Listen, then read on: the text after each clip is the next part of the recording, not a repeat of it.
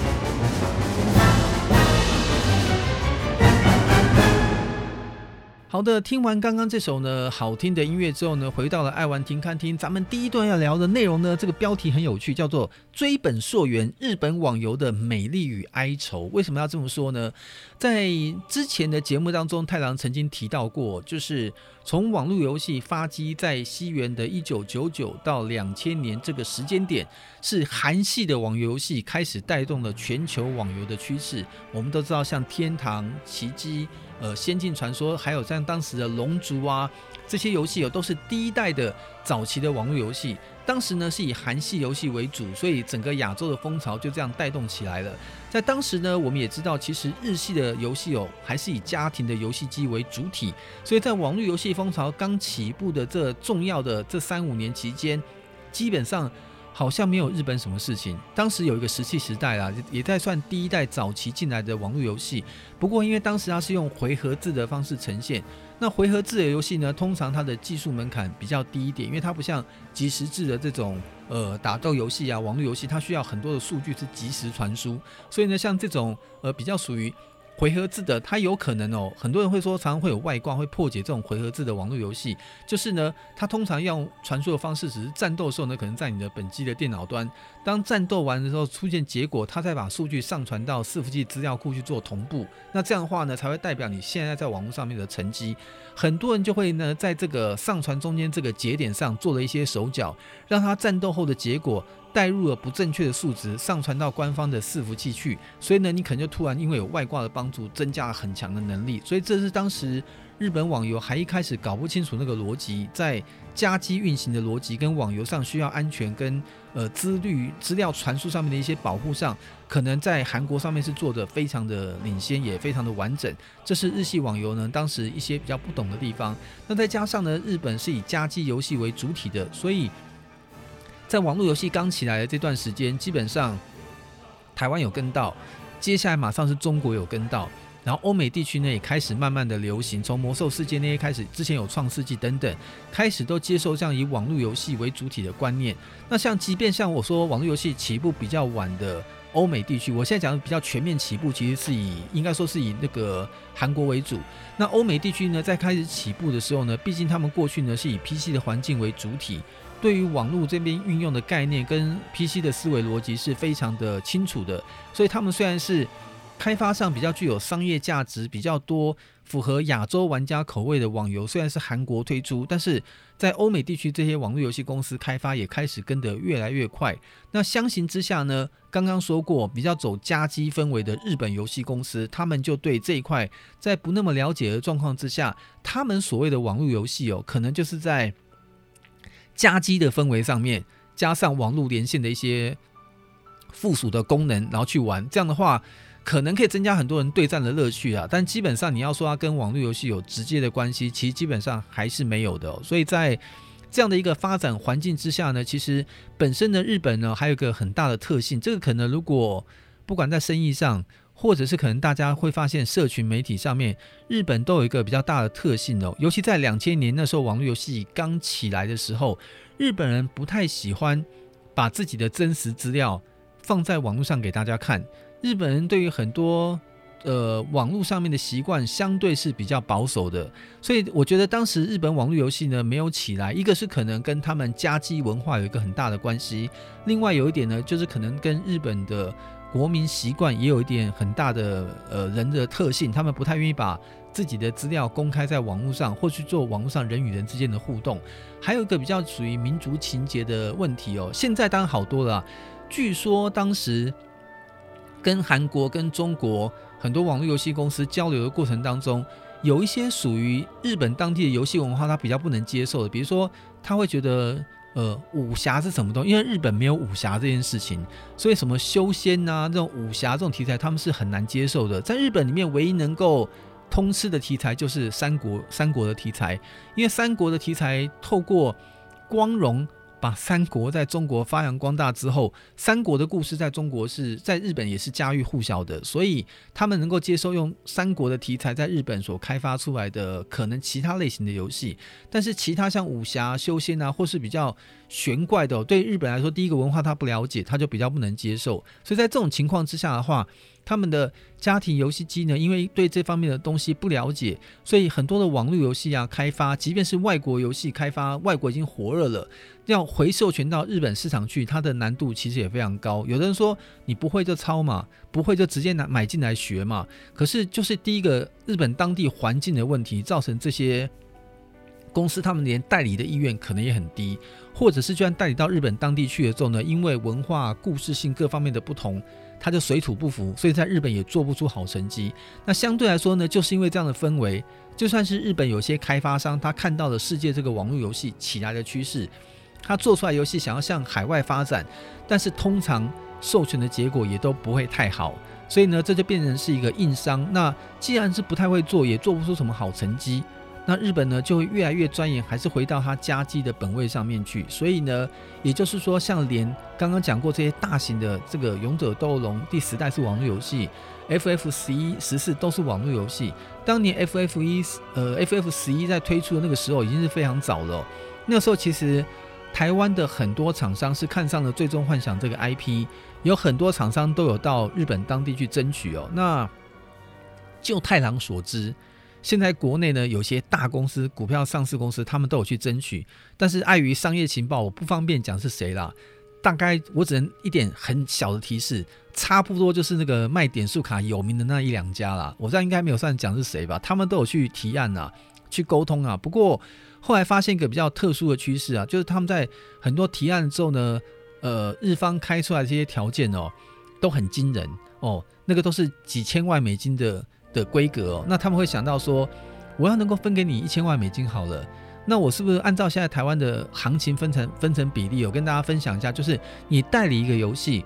你除了要付权利金，可能还要付一些预付的货款之外，你可能那个分成上要把你营收的三分之一可能要缴出去。所以如果我要付你那么多的钱，基本上可能我要先赚到你三倍钱，才有钱付你这个刚刚好的成本。所以这个就是一个很大的硬伤哦。所以在这种情况之下，这些游戏进不来，有一个很大的问题，可能是商业问题。但是当然还有很多其他各种层面的因素啊。我想说，等一下接下来几段内容，我们可以跟大家分享一下，可能从技术层面。从开发层面，从商业行销层面，他都遇到了哪些问题，造成这些大家很喜欢的这些真正算是超级大作，这些网络游戏真正是属于日本体系真正出来的网络游戏，好不容易做出来的，但在海外都只听只这个听楼梯响，不见人下来哦。这个原因我们大家可以从各个层面来跟大家好好的分析一下。不过刚从刚刚开场所讲这就知道，日本对于网络游戏真的是。我发抖啊，这个闽南语我不知道怎么讲对啊，反正就是没办法。那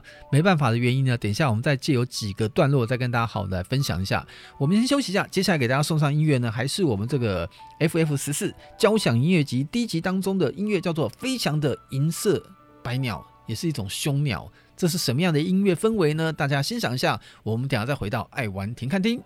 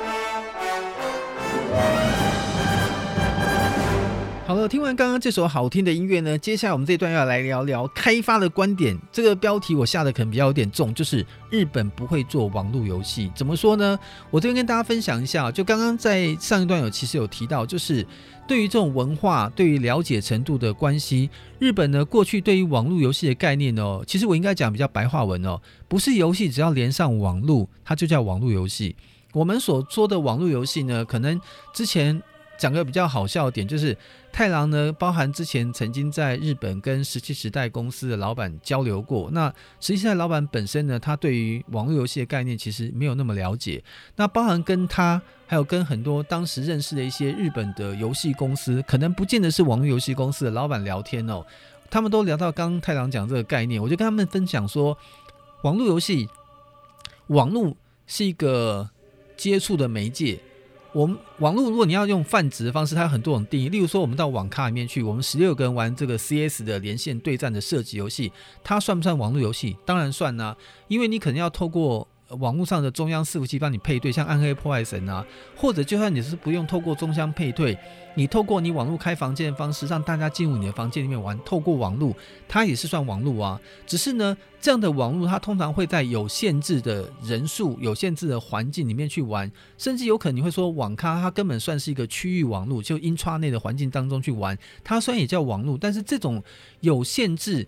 局限性，然后它的开放性呢，没有那么。大的这种的网络的游戏，我们只能说它是利用了网络的功能，能够来进行互动的游戏。但是我们后来在从韩国开始这种游戏呢，我们的网络游戏的定义啊，其实比较定义会定得比较清楚。我们为什么要叫做 M N O 呢？就是我们意思就是说，它是这 muting 就多人的连线的状况之下，它可能是一个很开放的环境，可能是不特定的多数。然后呢，在网络上能够共同来进行一个遇到的一个冒险，我们会觉得这样的一个结构才是一个完整的网络游戏的框架跟架构。所以这个跟日本在当时对于网络游戏的了解跟定义呢，落差是比较大一点。所以在当时这种情况之下哦，其实我觉得很可惜哦，就是其实日本有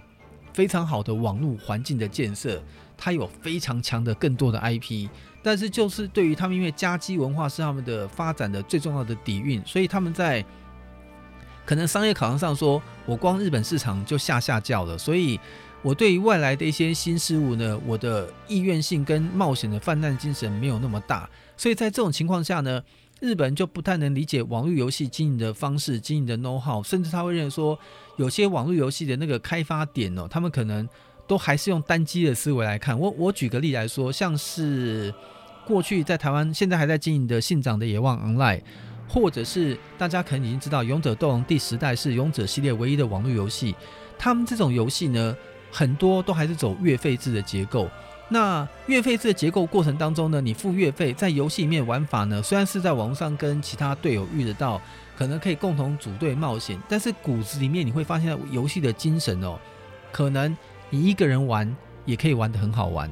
哦，这个其实就网络游戏的真实的概念来说，真正多人互动的网络游戏，它是会比较强调多人在一起玩的那种游戏氛围跟它必要性，而不是你就算是自己一个人玩单机也可以玩得很快乐，那就失去了网络游戏上面一个真正的核心的精神。所以在这种情况下呢，太郎记得我自己在玩 DQ 十或是玩信长野望的时候，那这边也要讲个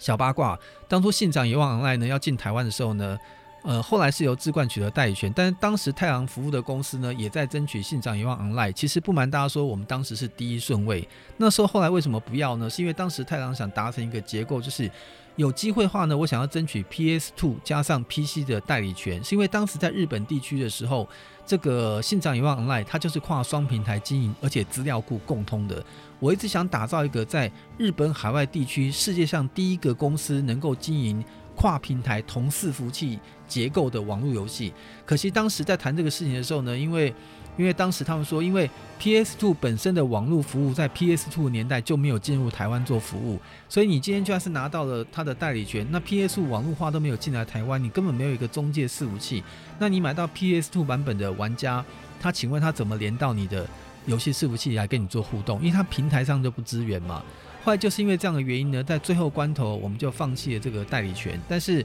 当时有个非常荣耀的成绩，当时在写这个计划跟写报告的时候呢，我们大概提供了一百四十几项的开发建议给日本的光荣公司。那其中一些开发建议呢，我们是在现有的游戏的框架基础下，提供了很多具体可行的建议。那我没有讲说人家提的不好，我只是说有些我常常在看人家写一些游戏的开发建议报告的时候，我就我的小小的专业观点来讲，我觉得这些人都没有用心。举个例来说，我今天开发的是一个回合制的游戏，做的是三 D 的。或是我可能做的是二 D 的，你开发建议报告，如果你写的角度呢是这样写说，我觉得二 D 画面很差，我觉得你要把它做成三 D 的画面，它就会更好玩，它对游戏的竞争力更强。哦，那基本上，呃，容我讲话客不客气点，基本上我觉得你这个报告叫放屁。为什么叫放屁呢？你要你要代理人家游戏，第一个你要先评估。当你想要代理的时候，你在这个代理的游戏的框架之下，提出因应现在的现况具体可行的建议，而不是像你说把二 D 的改成三 D 的，或者说，我想你这个日本职棒像全民打棒球，我好想代理哦。可是如果你能够拿下。NLB 直棒大联盟的版权做成美国版，我觉得会卖得更好。那你就不要代理就好了嘛，因为人家跟你讲，我做的是日本直棒游戏，所以我觉得你的开发建议至少像这种，像我们当时提了很多开发建议，日本当时光荣的市长看了之后，非常的感动哦，甚至现在也可以讲，当年是秘密啊，就是当年在那个。他们来台湾开跟志冠开过这个信长遗忘记者会结束之后，他们社长就后面的秘密行程就直接到我们公司来来感谢我们。虽然我们没有代理，但是我们还是提供给他们非常完整的报告，告诉他说，根据你现在那个伺服器的聊天系统的结构跟设计，我们提供给你一个新的建议，就是如果你把它的 UI 跟界面。改成这种形式的方式的话，我觉得第一个会增加那个玩家在看那个讯息的便利性。第二个呢，它有可能在这种做法之下，可能你伺服器的结构呢会有更精准的省却的空间，可以让你伺服器的效率会变更好。他们会觉得说，我们提的建议是在游戏的框架之下提出一些具体可行的建议，比如说你现在职业设计是这样的平衡性，如果你们职业设计上可以再这样做调整跟兼顾的话，我们觉得会让玩家更有意愿组队去进入副本的冒险。这个就是属于你。真的有玩人家游戏，你才可以提出具体可行、符合游戏的建议。当时这个建议呢，我们还有一个很了不起的重点，就当时我们在提这个建议的时候呢，也是太阳一个好朋友在当时的。呃，在公司担当的主管呢，在做这个测试的时候，当时我们练这个武士的角色哦，在我们后来决定不代理这款游戏的时候，我们当时练这个武士的角色呢，在日本的那个同伺服器里面排名都还是排第一名，而且当时我们是真正没有拿任何的测试账号，自己呢花钱从一级开始练，最后玩到这样的成就，所以当时我们在整个的测试团队来说，对于我们对游戏认真的态度，其实我觉得是有感动到。日本的游戏公司，所以我才觉得说，今天在开发上面，日本对于这种网络游戏概念的比较不理解，其实是一个很大的硬伤。所以从这样的方式，他们会把很多的单机思维还用在网络游戏的开发环境里面。那面对韩系那种比较直觉，而且呢比较重氪金，甚至呢让一些所谓的台币战士，只要你愿意花钱，你就可以变得很强。这样的环境，因为已经养成了亚洲游戏玩家对于网络游戏的认知，认为就应该长这个样子。所以，当日本用这种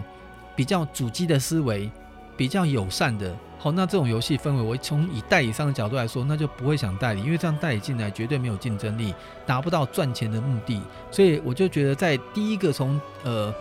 呃我们的思维来看这个事情哦，就应该说从开发的观点来看，日本对网络游戏的不了解，我觉得这是他们一个。很重要的问题点，那那这也是刚刚我讲说为什么在几个大作不能代理的原因当中，这其实是一个很重要的问题。那当然在今天节目当中我会做一个总结，我就一个一个观点跟大家分享。那我们等下接下来呢会跟大家从技术的观点来看这个事情，那又会爆不少的料哦，希望。呃，厂商们不要介意，因为我是在跟大家分享过去的历史哦。那我们也会从技术观点来看看为什么会发生这些事情。那我们接下来呢，再继续欣赏的还是我们这个很好听的 FF 十四的交响音乐集，由栗田博文指挥所带来这首叫做《逆袭的咆哮》。希望这首歌曲呢，也带给大家呢精神为之一振的感觉。我们稍微休息一下，马上再回到节目现场。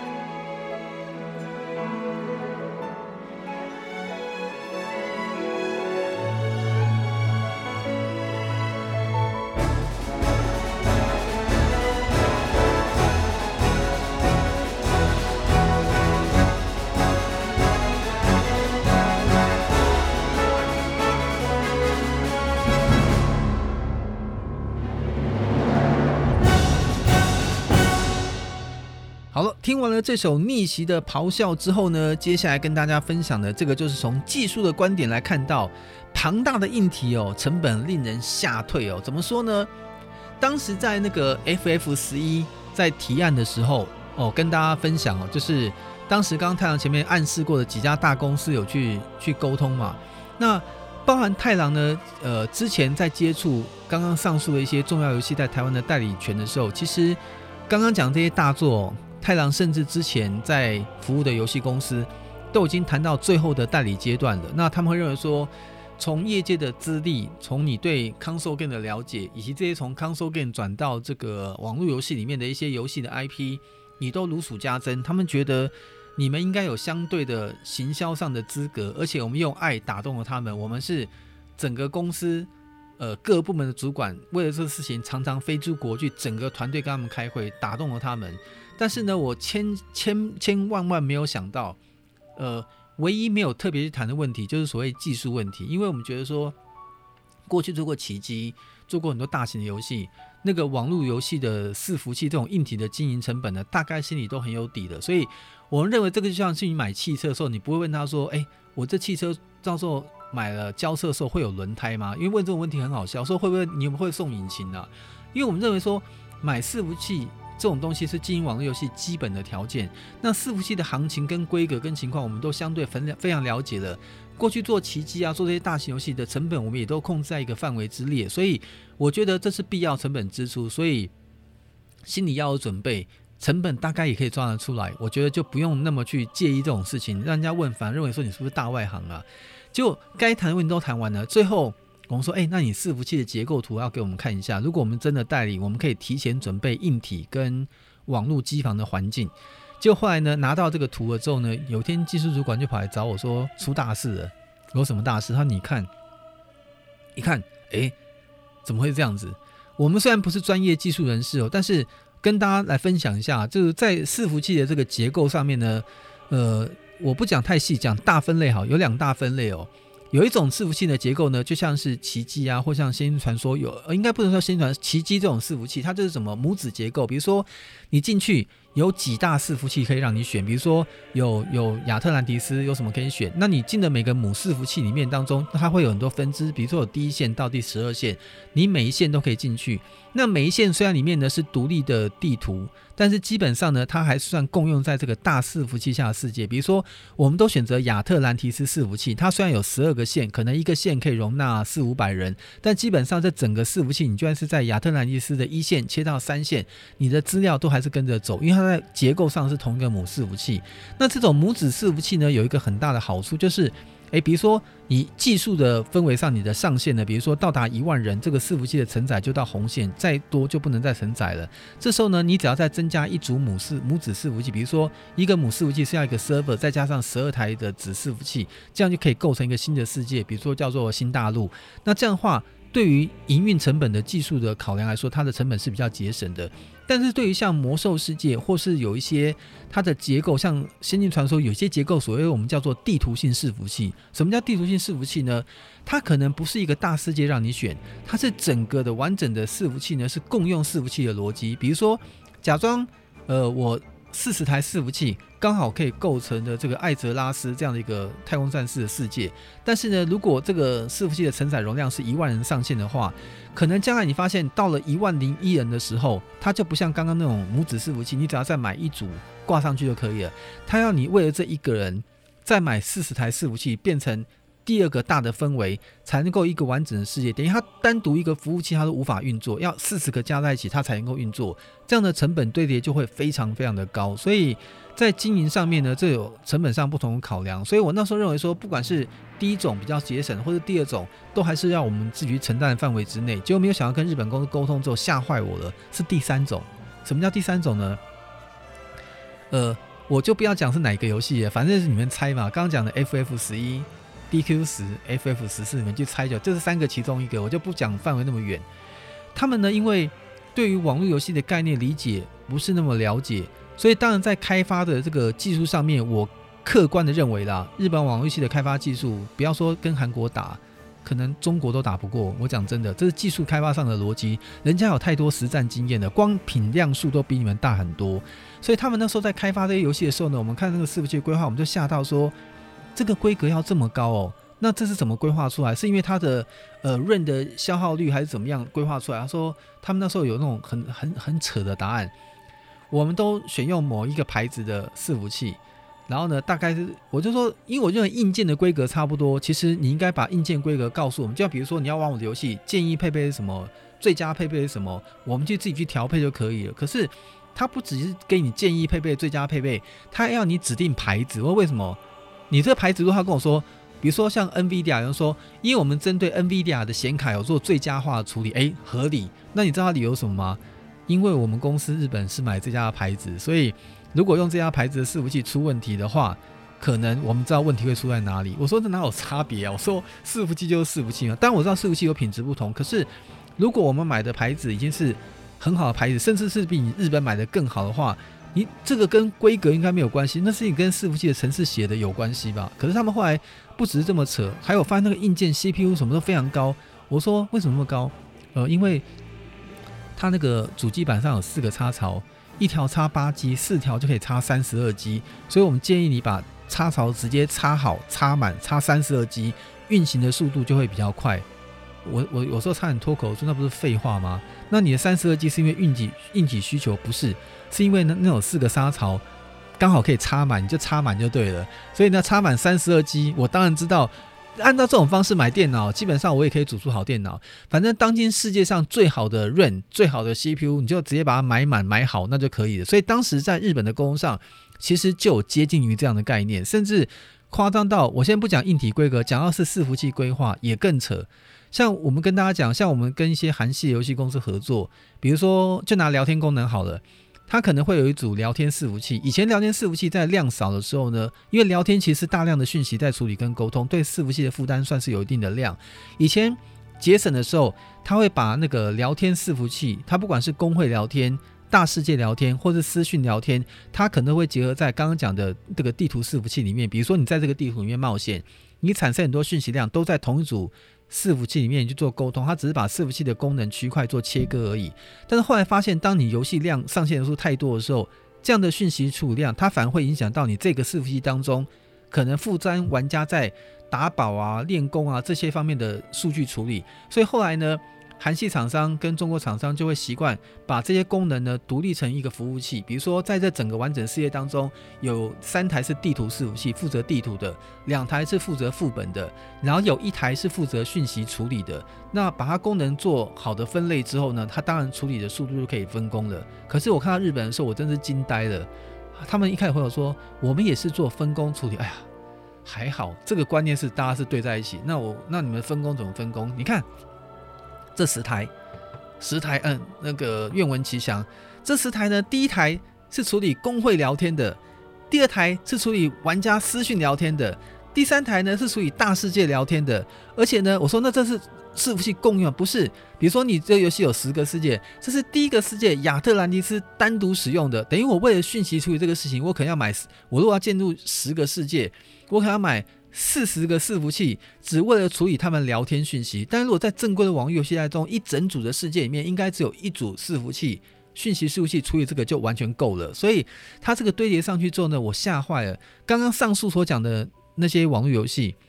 光其中一个哦，这个哪一个我就不讲了。光到最后看到这个伺服器规格，我们去请厂商报价，报价出来就要六千万台币。我不瞒大家说。六千万远远超过我代理这款游戏的成本很多很多，天下没有看到这种事情，比如说。我想要吃这家公司米其林三星级的料理的菜，哇，好棒！三星级料理一个人客这个专门订食要九千九百九十九，哇，好贵哦！就发现呢，因为你要订包厢，包厢是九万九千九百九，我要吃的餐最贵是九千九百九，但是没想到包厢要九万九千九，这就是像刚刚这个逻辑。我真正是要代理游戏，代理游戏争取下来这个成本权利金应该最高，就没有想到买伺服器的成本比你代理游戏还高很多的时候，我们就吓退了。所以其实基本上。包含 FS 十四、DQ 十，国内几个重要的公司哦，反正上上市上柜那几家啊，你们他们其实基本上讲个小八卦，可以去谈的该谈都看过了啦，对不对？有跟水果有关的嘛，对不对？跟你智慧超过人家有关的嘛，跟这种吃起来很辣的东西有关，这些类似这种功全部都去谈过了。但是大家谈完之后呢，一人都发现，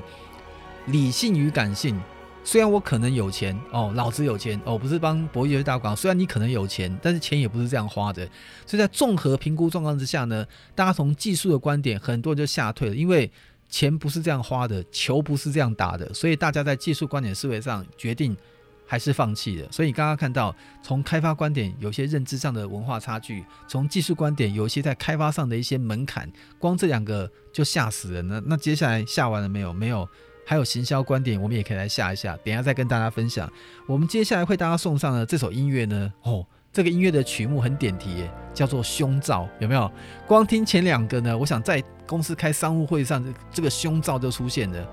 哦。大家不要乱讲，我想是凶狠的凶哦，不要乱想，我没有乱发音的胸罩哦。发现这种有不安的预感的时候，就会觉得这个游戏真的要再往下谈吗？所以我们就来听听看这首预言的音乐《胸罩》。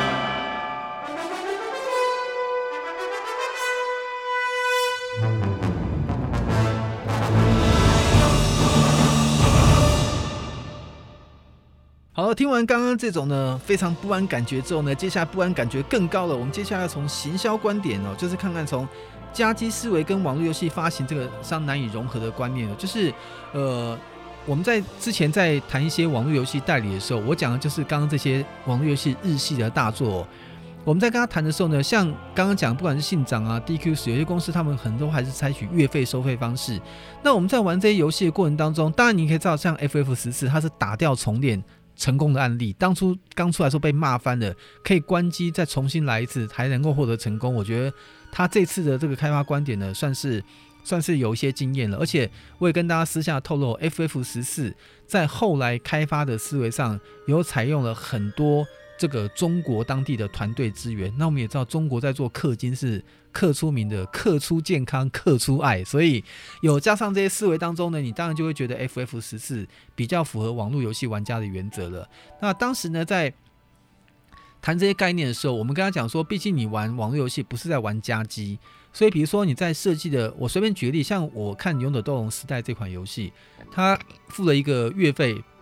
它也有额外的商城，它等于说，哎，你我月费可以先收保底，但是呢，我额外商城中卖的一些东西，你还可以多第二个付费的空间，就像买 VIP 的状况一样。可是像 DQ 十呢，它本身在商城里面卖的这个东西哦，基本上呢，我觉得那个吸引力没有那么大，可能有些是时装。然后很妙就是呢，因为像 DQ 十它是一个走章节式玩法的网络游戏，我真心觉得哦，如果硬要说它不是网络游戏，可能也可以合理。我客观的认为呢，就我玩过 DQ 十的观点，我觉得它是非常非常棒的单机网络游戏。为什么这么说呢？就是《勇者斗龙》的第十代，它每一次的改版都有个大主题。那可能有些人呢，会为了这个主题改版之后呢，付费就去玩这个章节。但是当他玩完了之后呢，因为已经没有事情可以做了，故事也没有冒险了，他们就会突然就不付月费了。等到你下一次再改版有新的完整故事了之后呢，他再付下一次月费再玩那个章节，因为他在段落的概念上哦，它是可以破关的。等于说这段完整的故事，你在这一段改版把它玩完之后，形式上这个章节叫做破关了。破关完之后呢，它可能有些东西会卡住，不管等级各方面，它就无法再往下走了。就是更多的事情，它也没有地方可以做，所以通常他们会不愿意再付这笔月费，他就停在一边。那如果间隔的时间太长，可能这个玩家就流失了。所以我觉得这个跟 FF 十一跟 F 十 F 十四比较起来的话，呃，DQ 十真的太不像网络游戏，而且它也要收月费。所以像这样类型的游戏哦，就是呃，他们有时候据说之前开发团队有在跟台湾的一些开发的代理公司在沟通的时候，两边常常有激辩，就认为说我们这种方式跟氛围。它既保留了家机单机游戏玩的个人乐趣，同时也兼顾了网络游戏的的这个特质哦。有时候我在听他们讲这种观点的时候，我就不是听得很太懂了。就是我刚前面也讲过嘛，家机是家机哦，那个呃网络游戏是网络游戏哦，肯德基是肯德基，每种机是不一样的。所以呢，你不能一你要说一表三千里，你也不能一机三千机啊。我这样讲对不对？反正就是这个逻辑啦。所以在这种情况之下。你把单机游戏的思维放到网络游戏里面来，基本上它就不太成立哦。那所以很多玩游戏的玩家在玩了之后就发现这游戏四不像。你要我让我玩一个快乐的单机游戏，那就应该给我一个环境，我就自己去冒险就可以了。可是你要收网络游戏的钱呢？我想要玩得很爽，我又没有办法达到我氪金变强或者变成新台币战士的目的，那那我也不愿意去玩。所以你看，像 DQ 十，它唯一出海的地方只有在中国哦。出着出着，在去年就出三了，它就关机了，因为大家对于这样的游戏氛围很难接受，所以现在 DQ 十，它是在日本当地还在经营，但是海外地区应该算是比较阵亡。那当然，DQ 十有透过呃国内有家厂商叫优必达，他用云端游戏竞色的方式，现在在台湾也提供了一些海外玩家的服务，但基本上我知道。好像目前市场上的反应跟声浪也没有特别好，因为这种镜像传输的游戏的玩法，还是有人对它的连线品质各方面有有点疑虑。因为其实游戏市场很单纯，你游戏红，就算是新闻不知道，我们产业内早就知道，所以可以很可以显而易见的，应该也没有太好。这是可能这个游戏上最大的差异。所以我说，在跟很多很多公司一直用韩系思维，或用中中国的那些网络游戏的概念去想办法跟日本沟通，希望你能调整成这个样子的时候，有时候会有个问题哦。他说：“那这个多出来的研发的东西，你要出多少成本，或者是你要提计划给我，让我们评估它的效益。”这个又是另外一个很好笑的逻辑了。你网络游戏在网络游戏的竞争到红海这个阶段，应该是你要拜托代理商给你更多具体可行的好建议，让你的开发商能够做出更能够产生商业价值的机会。但是他们反而认为说，呃，主客立场反过来了，你要告诉为什么要这么做？诶，请问是你是代理商还是我是代理商？这讲话就就就莫名其妙了一点。所以在这种情况之下呢，以行销观点来看，大家更觉得沟通成本实在是太大了，所以大家。想想好累哦，哦，还是放弃好了。所以呢，你不管是从哪一个点哦，那不管从开发观点、技术观点、从行销观点，大家都放弃了。所以基于这个境况之下呢，这些游戏好无缘哦。因为我我在私下透露一点啊，就在呃疫情还没有开始，在去年的第三季、第二季到第三季之间，其实呢，不管是台湾的大公司到日本去，或日本的公司来台湾考察。刚刚前面所讲的，因为 FF 十一是要准备停运的，所以呢，像 FF 十四、DQ 十，它对于台湾的厂商接受度都密集，因为他们认为说台湾是 console 跟 TV Game 的发源地的，一开始就跟上的，所以他们觉得有很大的期待感。但是现实因素，很多公司在聊完的为止，目前为止我所知道的啦，这些呢网游大作改成的这些端游的游戏，手游就算了哦，呃，基本上目前。没有任何公司有代理的意愿，所以大家如果现在想要玩的话，第一个玩日本版，第二个就玩玩看云端版，要不然只能连到那个中国去玩 FF 十四的简体版。哦，现在的氛围好像又不太适合，连线品质也差，所以基本上目前我只能说大家遗憾。没有缘分哦。虽然我在 AC 亚卡前一段时间有介绍过像《光之爸爸》这个以 FF 十四为主体的网络游戏的电影版跟电视版，看了之后呢，我都很想玩这款游戏，但基本上因为这些很现实的因素哦，也没办法玩了。所以呢，大家也只能叹一口气啊，可惜呀、哦，不过未来是不是有什么其他新的机会跟情况呢？我倒是可以站在客观的角度，给未来的市场。或者是给日本的网游开发公司更多的一些思考的方向，这个我们等下在节目最后一段再跟大家分享。我们先继续休息一下，来欣赏这个 FF 十四这个无缘的网游哦，它的音乐叫做呢超越审判的力量。我们也希望神能够给日本在开发上更多新的力量，让这些。好的，大型的端游的网络游戏能够到海外地区现身吧。我们来欣赏一下，马上再回到爱玩停看听。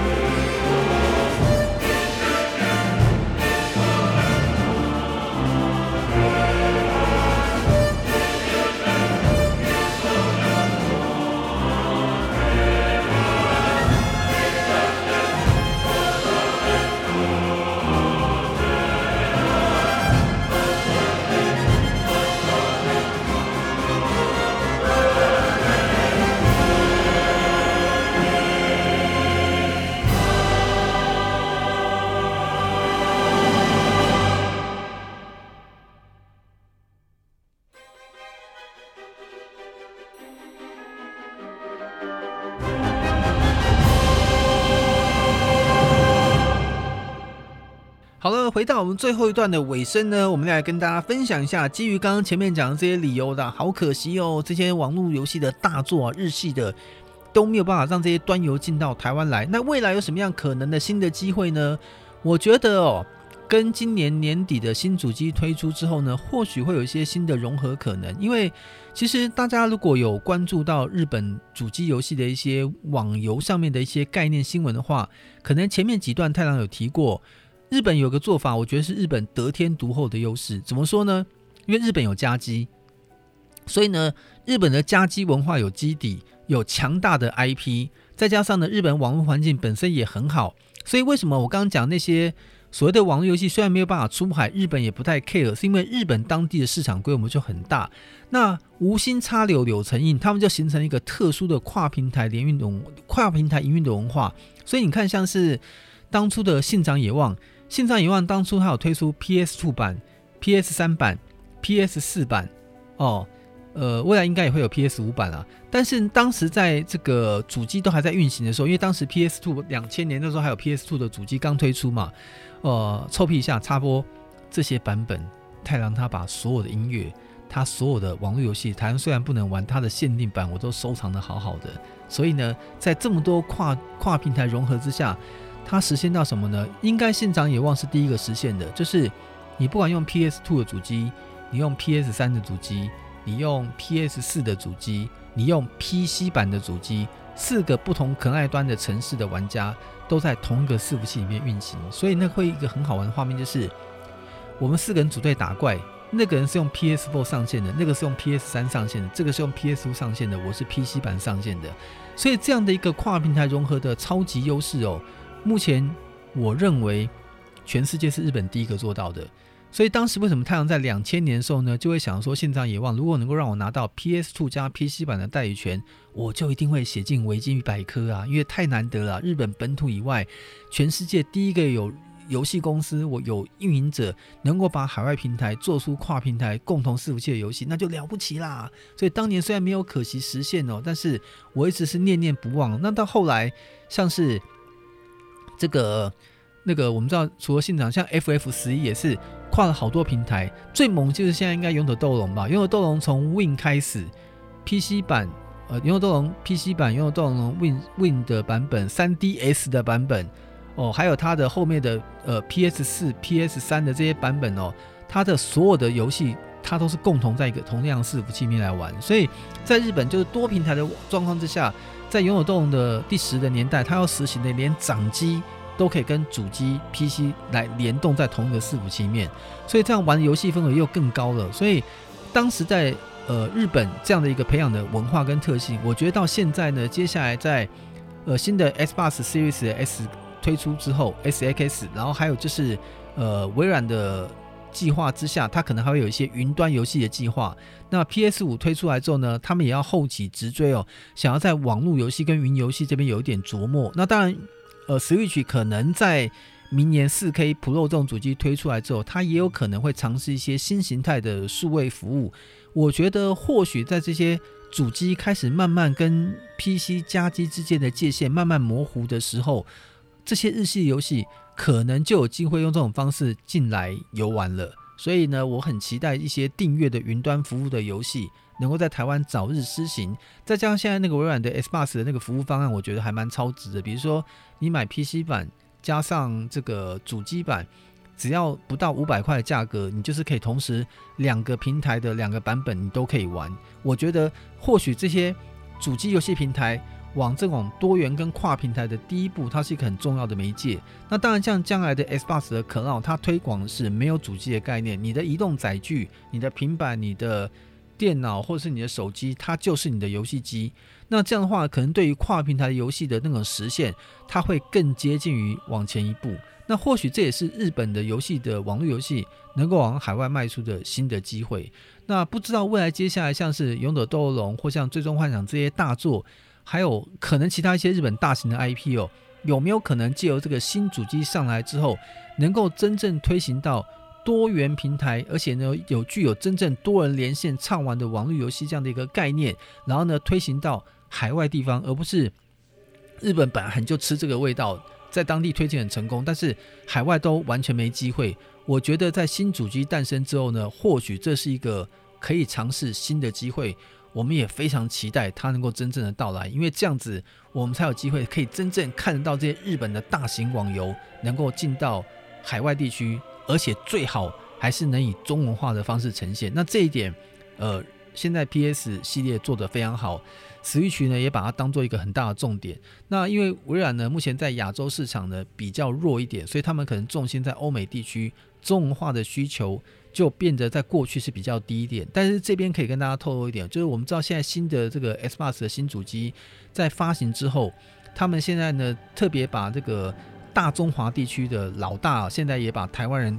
这个来当做。大中华地区的最高负责人，所以以这样的一个概念来说，是不是有可能可以有机会让中文化的游戏在 Xbox 这种已经开始做多平台经营的状况之下，能够有机会有更多中文化游戏的推出？我觉得可以是微软呢接下来的关注的一个很大的重点。那 Sony 呢？虽然对于网络游戏可能过去日本的概念没有那么大的了解，但是我觉得 Sony 有先天这样中文化中心的持续的推进，如果能够想到更好的经营方式，能够把这些网络游戏的跨平台特性能够加以实现的话，我觉得很多的玩家就有机会可以玩到这些日系的呃网络游戏真正的大作，能够进到海外市场，而且以中文化的方式来呈现。那至于任天堂，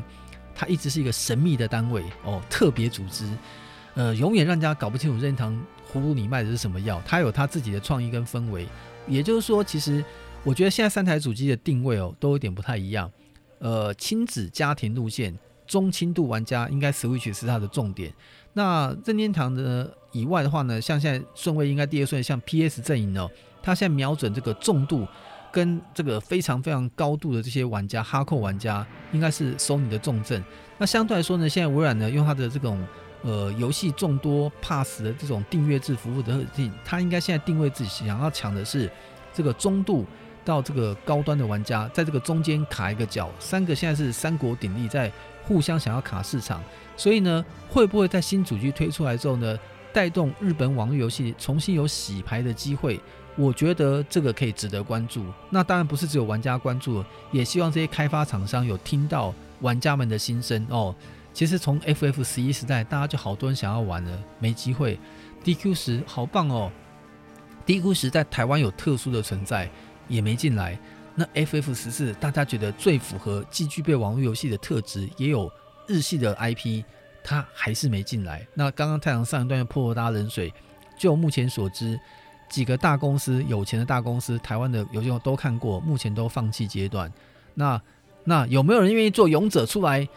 抱着爱，我代理这个游戏就是准备来赔钱。我是为了实现我儿时的梦想。如果有这样的公司的话，太郎定可以每一期节目好好给你放送以这种爱的精神哦。希望有这样的公司，不然的话呢，可能要 FF 十八吧？有没有机会？那再说了。但是就希望能够透过家用游戏主机的平台，让这样的梦想早日实现。我们就一起来啊，叹口气的拭目以待吧。好，今天还是很感谢大家对节目的收听。在今天节目尾声呢，送给大家彩色山路哦，高地的什么东西？这个叫什么？彩色山林，山林的丘陵的高地草哦，就是反正在像彩色一般的这个高山的山丘上，看到了满地的这个很很这个五颜六色的花草，这是一个应该比较轻松的气氛了，让大家来欣赏这种音乐，也跟大家说声再见。在下一半呢，我们还有更多。精彩的主题要跟大家分享，也希望大家准时锁定我们爱玩听看听，就送给大家这种好的音乐曲，拜拜。